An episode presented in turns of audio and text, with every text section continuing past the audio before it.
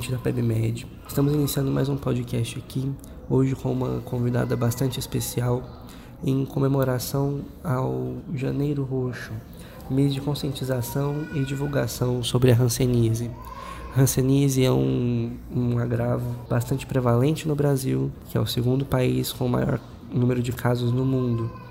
E hoje nós vamos receber a professora Isabela Goulart, da Universidade Federal de Uberlândia, docente do Departamento de Clínica Médica, rancenóloga e coordenadora do CREDEST, Centro de Referência Nacional é, no combate e controle da hanseníase.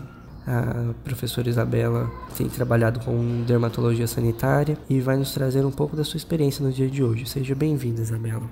Ainda existem casos de hanseníase no Brasil? Qual a prevalência do, da hanseníase no Brasil hoje? Mais importante que a prevalência é a detecção, que é um similar à incidência, só que é para caso crônico.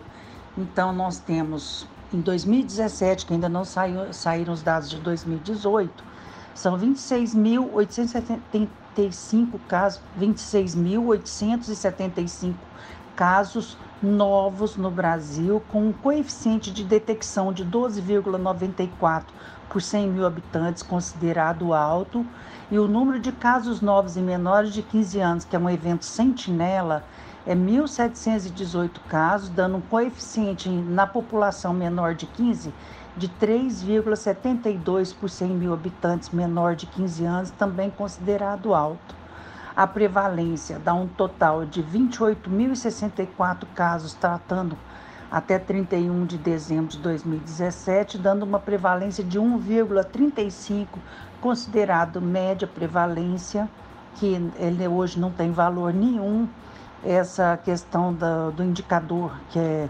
quantos casos, porque o coeficiente de prevalência no Brasil é aquele número de casos em tratamento dia 31 de dezembro, não significa os casos registrados, que é, são os novos mais os antigos naquele ano.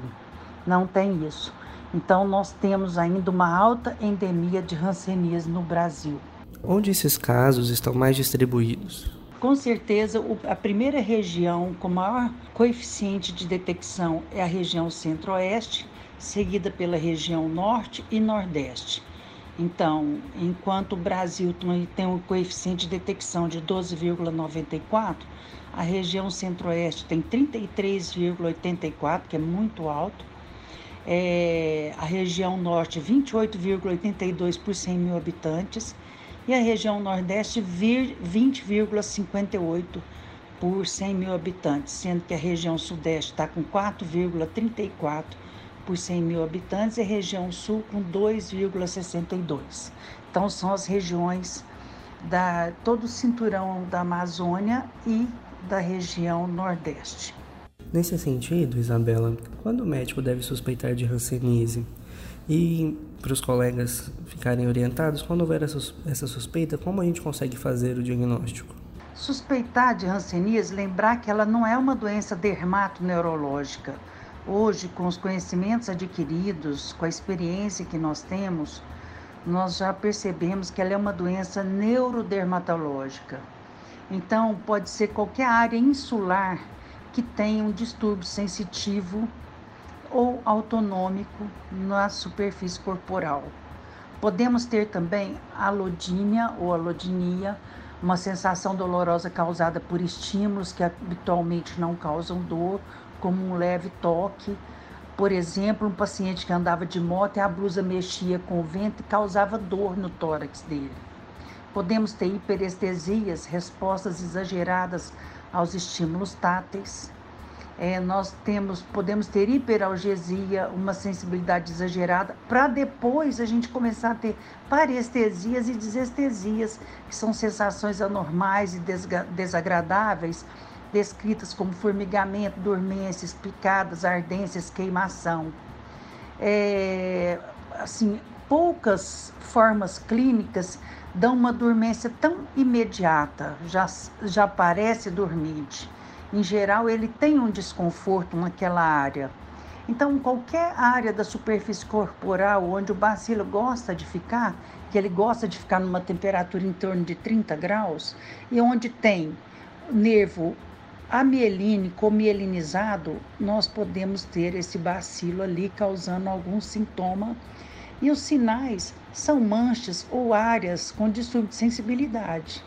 Né? São esses sintomas que eu disse anteriormente e os sinais que envolvem manchas de ou esbranquiçadas ou eritematosas ou placas eritematosas com é, sensação de quente, pode vir como uma reação. Então, pensar em hanseníase, hoje a gente, qualquer doença pode simular. Então, ela se apresenta aos neurologistas, aos ortopedistas. Por exemplo, eu já vi um paciente com o pé caído que o ortopedista achando que era coluna, mas tinha mancha no local, era um distúrbio periférico. É, apresenta ao infectologista com uma febre de origem determinada, pode apresentar ao dermatologista com vários tipos de lesão, difíceis às vezes até de diagnosticar, que nem sempre o paciente queixa de cara, quando é um paciente mais multivacilar, da forma que está indo para o polo virchoviano, ele não apresenta uma sensação de dormência tão importante. É, e esses sintomas neurológicos que eu já citei. Então, são essas questões que a gente tem que. Apresenta também para o angiologista, para o médico da saúde da família e comunidade, que são as especialidades nas quais a rancenologia é a área de atuação. Então, são seis: clínica médica, dermatologia, infectologia, neurologia, medicina da família e comunidade e saúde coletiva, além de algumas que são de cirúrgicas, que são basicamente a ortopedia e angiologia.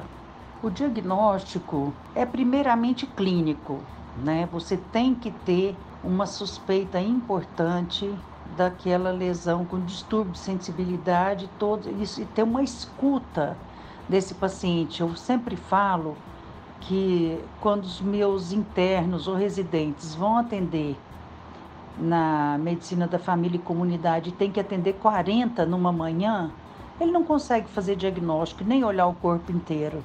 Porque muitas vezes a lesão está na nádega, está no dorso e o paciente nem tem espelho de corpo inteiro ou tira a roupa perto de alguém para alguém perceber. Então, tem que fazer essa busca ativa de sinais e sintomas e palpar nervos. Então, você tem que buscar áreas ou lesões e ou lesões com alteração de sensibilidade. Os, quanto mais precoce, mais sintomas ele vai, vai mostrar no lugar de sinais. E pode ser uma hanseníase só neural, que pode acometer um ulnar, por exemplo, de um lado.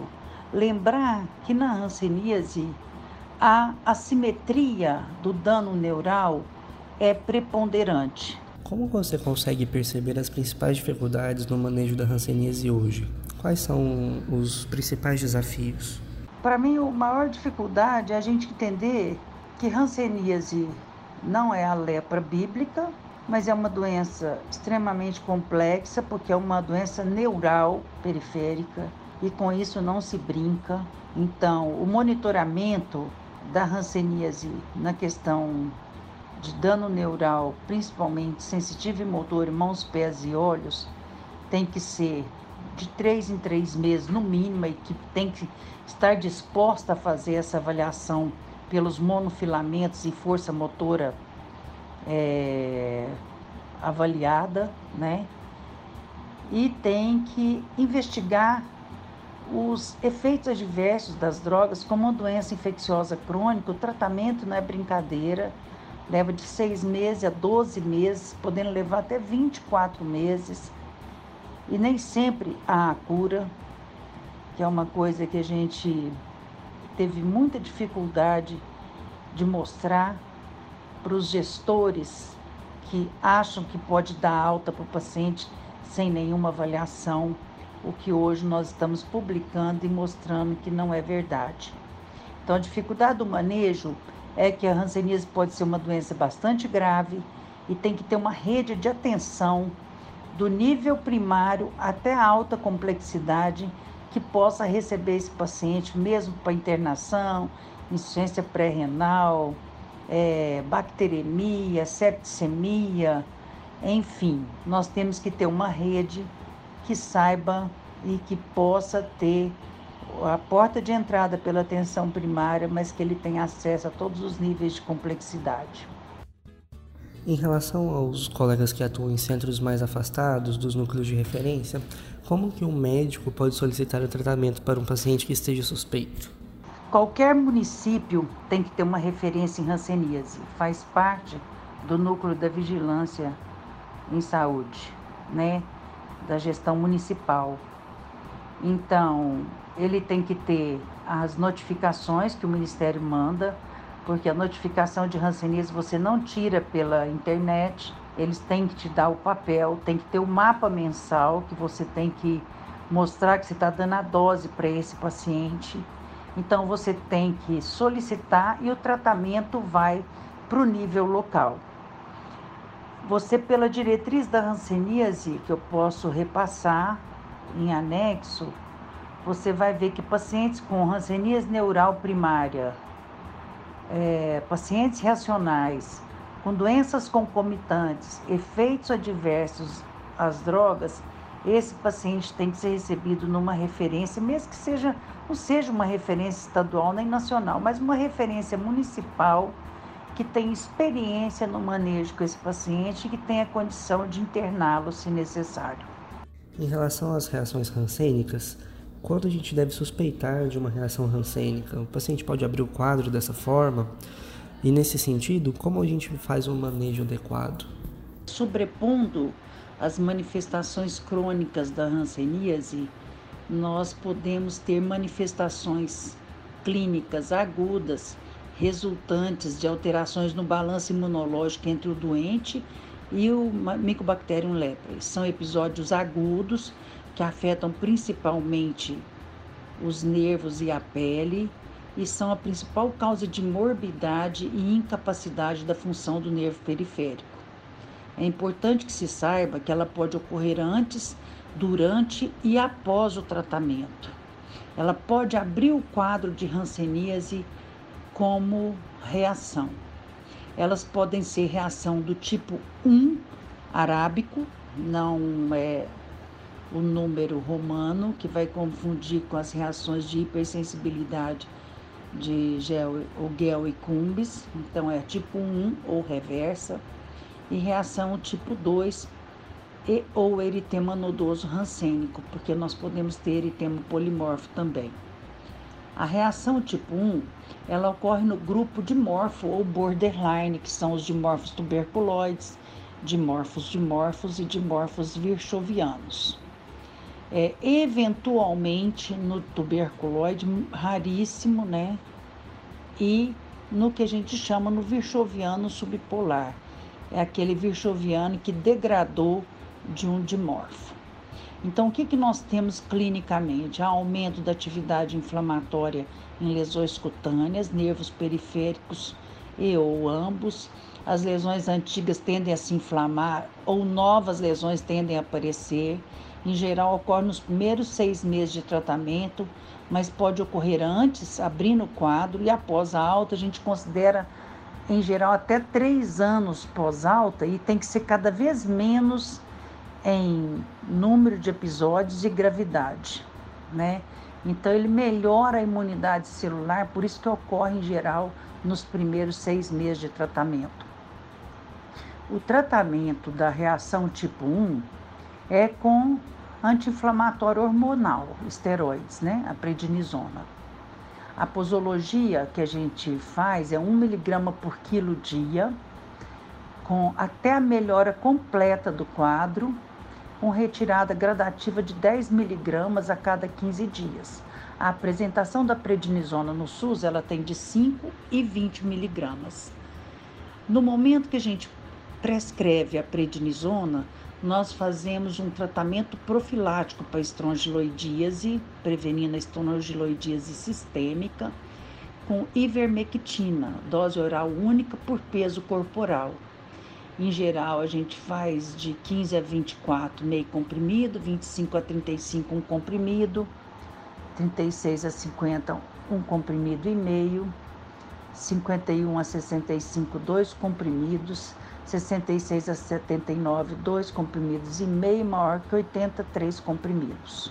Se não tiver ivermectina, faz albendazol 400 miligramas dia, 3 dias. A ivermectina é que ela pega 95% no, nesse tratamento, né? A gente repõe cloreto de potássio 6% ou slow K, uma medida, um comprimido, é, dependendo dessa dose de prednisona. E também teríamos que repor cálcio e vitamina D, porque em geral essa prednisona fica de um uso crônico, pelo menos aí seis meses.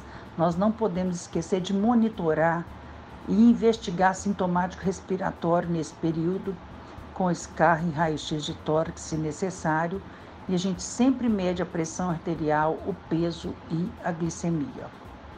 Nas reações tipo 2, que ocorre por imunocomplexo, em geral, elas ocorrem só nos virchovianos e dimorfos virchovianos. Pode abrir o quadro com ela, né? Até lembrando uma farmacodermia, porque pode ser um eritema polimorfo também, que é uma reação mista. Em geral, após um ano de tratamento, que é o mais frequente quando já tem muito bacilo morto. A gente também espera que essa reação seja monitorada após alta porque 50% dos pacientes podem continuar fazendo essa reação. E ela deve ser, de novo, ela tem que diminuir em periodicidade e gravidade. Se começa a estender, ela não pode passar, pode suspeitar de recidiva. A gente sempre dá um tempo até um pouco, até cinco anos no máximo, mas a gente investiga antes disso. Qual que é a clínica dessa reação? Pele e nervos, nódulos eritematosos cutâneos, subcutâneos com vesículas e opústulas com ou sem neurites. Os sintomas sistêmicos são febre alta, astenia, artralgia, artrite, lesões oculares, testiculares, mialgia, ostealgia, osteites, glomerulonefrite e hepatite. Então, é uma doença por imunocomplexo. O tratamento dessa reação é com a talidomida, que é um anti-inflamatório derivado do ácido glutâmico, que é, uma, que é um medicamento excelente, né? É, apresentações 100 miligramas, fazendo de 100 a 400 miligramas dia até melhora do quadro, com retirada gradativa. Eu associo a pentoxifilina em, é, em caso de vasculites com vesículas e bolhas, fenômenos vasomotores de extremidades com cianose, eritema, extremidades frias e também quando tem edema e feridas crônicas de membros inferiores. Se mulher em idade fértil você não puder fazer talidomida, também a pentoxifilina está indicada, porque ela inibe TNF endotelial. A apresentação da pentoxifilina, que é um vasodilatador de microcirculação, é 400 a 1.200 miligramas dia. A apresentação é 400 e a posologia é 400 a 1.200 miligramas dia. Se precisar, fazemos prednisona para associada à talidomida para eritema nodoso necrotizante, neurites, iridociclite, orquiepididimite e glomerulonefrite e também fazemos antibióticos se tiver qualquer assim úlcera ou uma porta de entrada com cefalexina, 500 miligramas de 6 em 6 por 10 dias, ou se o paciente tiver com uma proteína C reativa muito alta, uma, uma leucocitose importante, mesmo sem desvio à esquerda, a gente faz ceftriaxona 2 gramas dia EV por 4 a 7 dias, dependendo da gravidade. Como pesquisadora, atuando na linha de frente nos avanços do manejo da hanseníase, quais são as principais mudanças no processo de diagnóstico? O que teve, o que teve de avanço na última década em relação ao diagnóstico da doença? Isso é uma questão bastante polêmica. Eu vou falar enquanto centro de referência nacional, enquanto pesquisadora, médica hansenóloga, que, de acordo com a ética médica, eu tento promover o que há de melhor para os meus pacientes. Eu acredito que para uma doença tão grave, tão crônica, tão incapacitante, para um bacilo com uma epidemiologia tão lenta que faz uma divisão binária a cada 12 a 21 dias, podendo chegar a 30 dias, e que tem tropismo pelo nervo periférico, tudo que pudermos fazer para o diagnóstico precoce deve ser implantado. Como no HIV.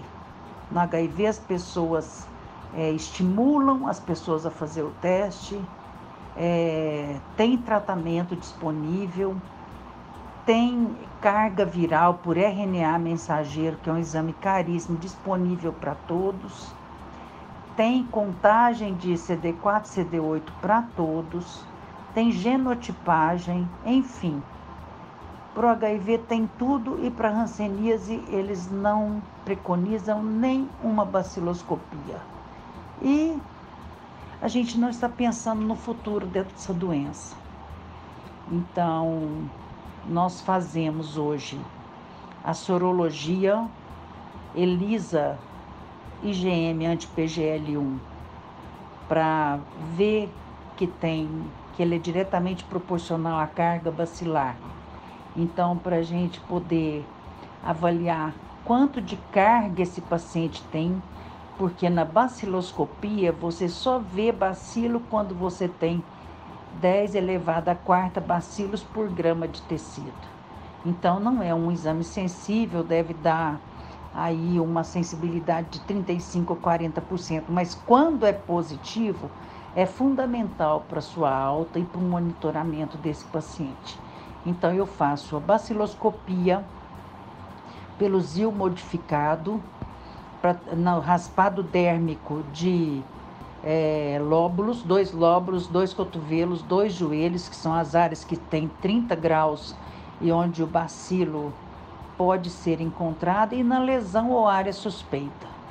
Fazemos isso, fazemos o ELISA anti-PGL1, a gente chama de índice ELISA, que nós fazemos no Centro de Referência Nacional, inclusive para monitorar contatos que podem estar adoecendo e fazemos a reação em cadeia da polimerase em tempo real para detecção de DNA de Mycobacterium leprae em amostras tanto de raspado dérmico e de biópsia da área ou de lesão, que é um exame extremamente sensível que vai amplificar somente o Mycobacterium leprae. Então nós fazemos isso hoje no centro de referência, fazemos de rotina a baciloscopia de raspado histopatológico de biópsia com baciloscopia de biópsia pelo Faraco Fit, porque Zilnilsen é de pior qualidade.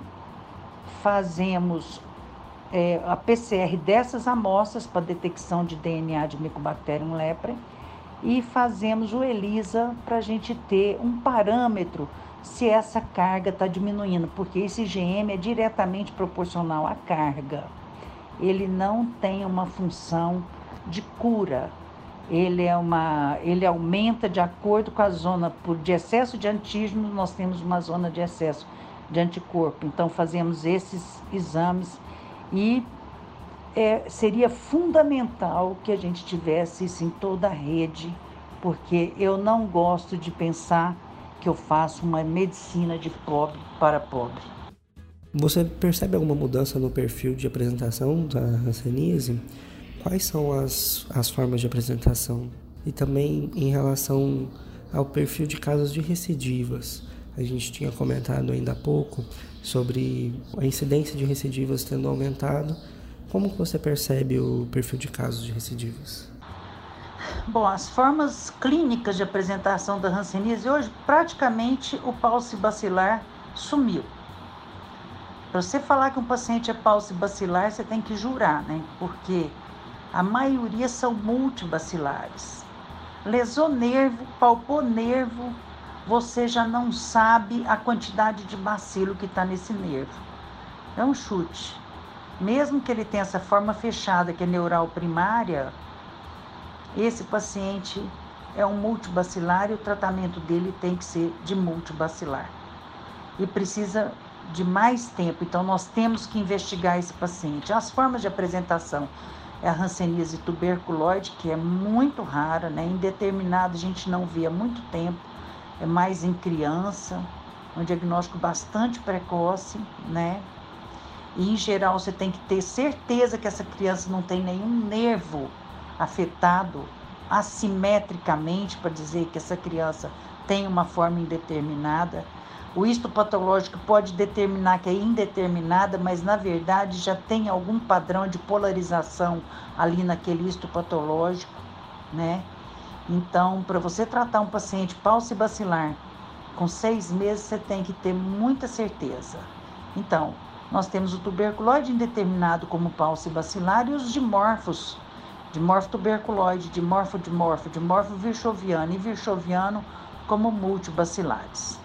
Então, esses pacientes falsos, então, tratam seis meses com rifampicina mensal e dapsona diária, né? Ele tem que vir ao serviço é, uma vez por mês, avaliar seu dano neural de três em três meses, passar por avaliação sensitiva motora em mãos, pés e olhos, ou sempre que tiver alguma queixa, e essa queixa a gente tem que buscar, senão o paciente não fala. E os multibacilares tratam com uma dose a mais de clofazimina, com uma droga a mais, que é clofazimina. Então ele trata com rifampicina, a, medicação supervisionada mensal, rifampicina 600 miligramas, mais clofazimina 300, mais dapsona 100 a gente chama aquele de primeiro dia da dose e ele leva para casa para tomar auto-administrada da psona e a clofazimina. E ele vai chegar com 12 meses e vai ter que repetir os exames, refazer, por quê? Lembrar que o verchoviano é um paciente anérgico, ele é o verdadeiro hospedeiro do Mycobacterium lepra. Quer dizer que se ficar um bacilo nele, ele vai levar mais um a dez anos para crescer e para ficar totalmente florido. Esse paciente muitas vezes não para de fazer reação, então a gente chama isso de falência. Nós tivemos um paciente que eu gosto de exemplificar muito para os meus internos e residentes, que ele tinha uma forma neural primária, mas múltipla é, mononeuropatia múltipla assimétrica e após 12 doses, 12 meses tratando para multibacilar, não teve nenhuma melhora, nada, nada, nada, nada. Fomos investigar a resistência ou a falência, por que ele estava tendo essa falência, porque você tem que ter melhora desse paciente, a gente tem que estar tá sempre atento e a gente acabou descobrindo que ele tinha resistência primária à dapsona e rifampicina. Enfim, ele tomou água durante o tratamento. Então, o que eu sempre coloco para os médicos que não fiquem é, assim acomodados com o paciente crônico, senão ele vai sofrer muito. Você não vai ver a hepatite dele, você não vai ver a falência desse tratamento, então é muito importante que essa equipe seja proativa. E neste momento, a equipe, a estratégia de saúde da família e comunidade é fundamental. Que ela possa ter esse contato e entender e ter essa escuta desse paciente para a gente poder ver isso. Então, quando que dá o perfil de recidivas? No Brasil, é em torno de 5%, está aumentando não seria possível aumentar a resistência à rifampicina pela tuberculose e não aumentar na hanseníase. Seria um passo de mágica, né? Porque os dois micobactérias, as duas micobactérias são primas.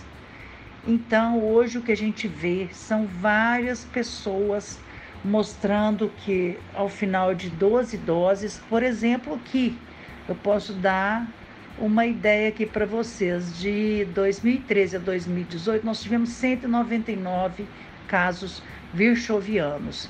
Nenhum deles curou com 12 doses. Nós tivemos que chegar até 24 doses.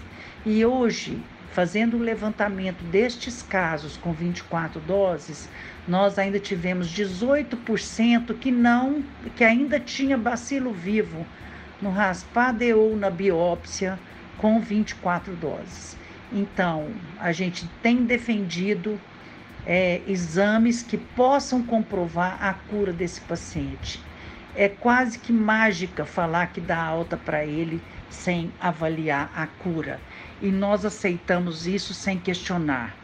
Um erro gravíssimo que nós estamos pagando, e os pacientes pagando, e gerações futuras vão pagar, porque nós estamos levando a resistência medicamentosa. Então, recidivas. Aqui no nosso serviço, nesses anos, foram 15% de recidiva. Quase todo ano temos 15%. E nos casos notificados. Então, de todos os notificados, os nós tem 15% de recidiva. No Brasil, se você considerar de todos os notificados, considerando transferências, é 5,1. Se for considerar entre apenas os casos novos, recidivas e outros reingressos, que é onde a gente coloca falência, aí dá 9,8%. Então é sério, é sério e o governo não quer encarar isso. E quais são as orientações que a gente pode manter em relação aos contatos, aos contatos desses casos? Nós sabemos que o principal desafio é fazer o diagnóstico precoce, o mais precocemente possível. É, então, como a gente deve orientar os pacientes que estão em contato? O contato, a estratégia de controle, como você tem uma transmissão é, debaixo de 5 metros, em torno de 10 elevado à sétima potência bacilos, em 5 metros, daí a importância do contato familiar, não é só domiciliar. Aquele vô que busca o neto todo dia na escola, ele passa lá, toma o lanche até a mãe chegar. Aquele filho que vai aos domingos, o noivo que dorme na casa do noivo, enfim, são os contatos familiares é, que a gente avalia justamente porque essa média diária de descarga nasal é muito importante. Os contatos domiciliares, familiares, eles constituem um grupo de alto risco de desenvolvimento da doença. Os contatos de pacientes multibacilares têm um risco até 5 a 10 vezes maior de adoecimento, com vários trabalhos demonstrando. O de Pulse duas vezes mais. A vigilância de contatos preconizada pelo Ministério da Saúde é um exame dermatoneurológico detalhado, então você tem que tirar a roupa desse contato familiar, olhar se tem área suspeita, orientar o que, que pode ser os sinais e sintomas da hanseníase e palpar nervo e avaliar a cicatriz vacinal com BCG. Se ele tiver uma cicatriz ou zero, zero ou uma cicatriz, você vacina mais uma vez. Se ele tiver duas cicatrizes, você não vacina mais. Só que a escassez de sintomas no início da doença pode contribuir para erros no diagnóstico, para o subdiagnóstico e para o diagnóstico tardio. É nessa hora que eu falo que a gente teria que pelo menos vigiar esse contato. 5 a 7 anos, que é o período médio de incubação da doença, lembrar esse contato, que mesmo que tenha sido um parente distante, um primo, um avô que ele não quase não fez contato, ele é contato de risco de adoecer. Basta um caso na família. Então, ah, eu não sinto nada.